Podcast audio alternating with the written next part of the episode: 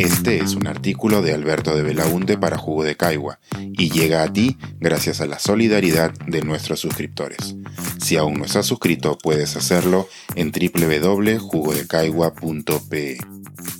Votando sobre un volcán.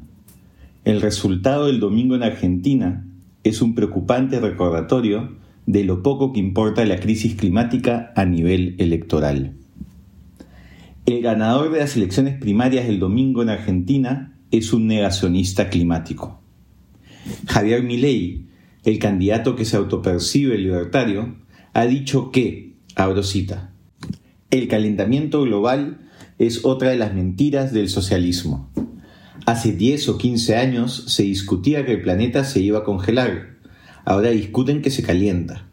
Aquellos que conozcan cómo se hacen esas simulaciones van a ver que las funciones están sobresaturadas en determinados parámetros a propósito para generar miedo. Fin de la cita. Esto pese al amplio consenso científico que existe sobre el tema, el cual, por cierto, tiene mucho más de 10 o 15 años. Las elecciones argentinas se dan pocos días después de que el secretario general de las Naciones Unidas, Antonio Guterres, señalara que la era del calentamiento global había terminado y que nos encontramos ya en la era de la ebullición global. Abro cita. La única sorpresa es la velocidad del cambio.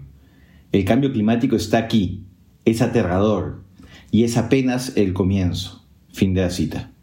Sus declaraciones fueron hechas a finales de julio, el mes que ha sido el más caluroso desde que se tiene registro. Los argentinos deberían tenerlo claro pues en las últimas semanas, en pleno invierno, han sufrido una ola de calor que se podría considerar peor que las de Europa, Estados Unidos y China. Y aún así, el candidato más votado es un negacionista climático. Hay muchos motivos que explican el triunfo de Milei, como la frustración e ira frente a la clase política argentina y el hartazgo ante la grave crisis económica. Además, hay que señalar que su negacionismo climático no ha sido un eje principal en su campaña. Pero, dicho todo ello, no deja de ser sintomático que su inaceptable postura ante este tema no haya sido suficiente en el 2023 para anular por completo sus posibilidades electorales. Lo ocurrido en las elecciones argentinas no es la excepción. Si vemos el reciente ciclo electoral latinoamericano, en ningún país de la región la crisis climática ha tenido el rol gravitante que debería tener en el debate político y en la motivación de los electores al elegir a su candidato. Ni qué decir del Perú, ni en las elecciones presidenciales del 2021, ni en las regionales y municipales del 2022, el tema ha sido parte central del proceso. Y parece que así será también en las siguientes elecciones generales, cuando sea que ellas sucedan hay 24 organizaciones políticas inscritas, listas para participar. Alguna de ellas tiene propuestas audaces, más allá de los lugares comunes, a la altura de la crisis humanitaria que tenemos al frente?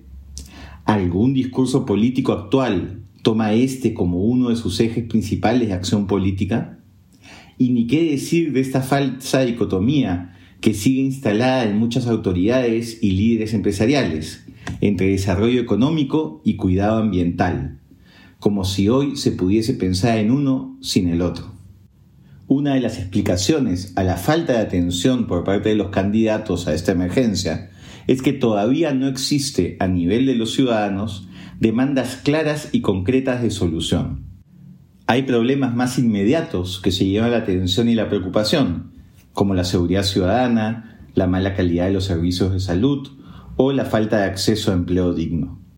Aún no se logra instalar en el imaginario colectivo el problema y que la gente haga la asociación entre la crisis climática y las escenas de horror de inundaciones, incendios y demás fenómenos climáticos alrededor del mundo que está viendo en su televisión cada noche con mayor frecuencia.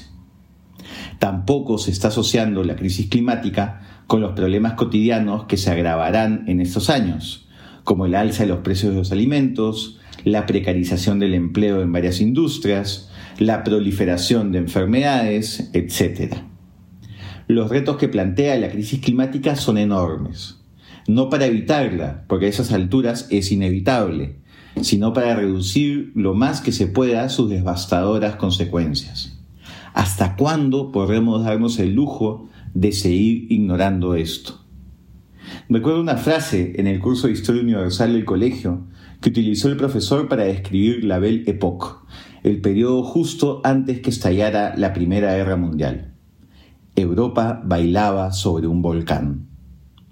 La etimología de la expresión es napolitana y hace referencia a no darse cuenta o no preocuparse por un peligro inminente. Cuando veo los mensajes cada vez más alarmantes de la comunidad científica, el incremento de noticias sobre desastres naturales, entre comillas, y la falta de reacción a la altura del problema por parte de los ciudadanos, me pregunto si en el futuro algo similar se irá de este periodo. En las primeras décadas del siglo XXI, los electores votaban sobre un volcán. Pensar, escribir, editar, grabar, coordinar, publicar y promover este y todos nuestros artículos en este podcast y nosotros los entregamos sin cobrar. Contribuye en www.jugodecaigua.pe barra suscríbete y de paso envía como suscriptor nuestras reuniones editoriales.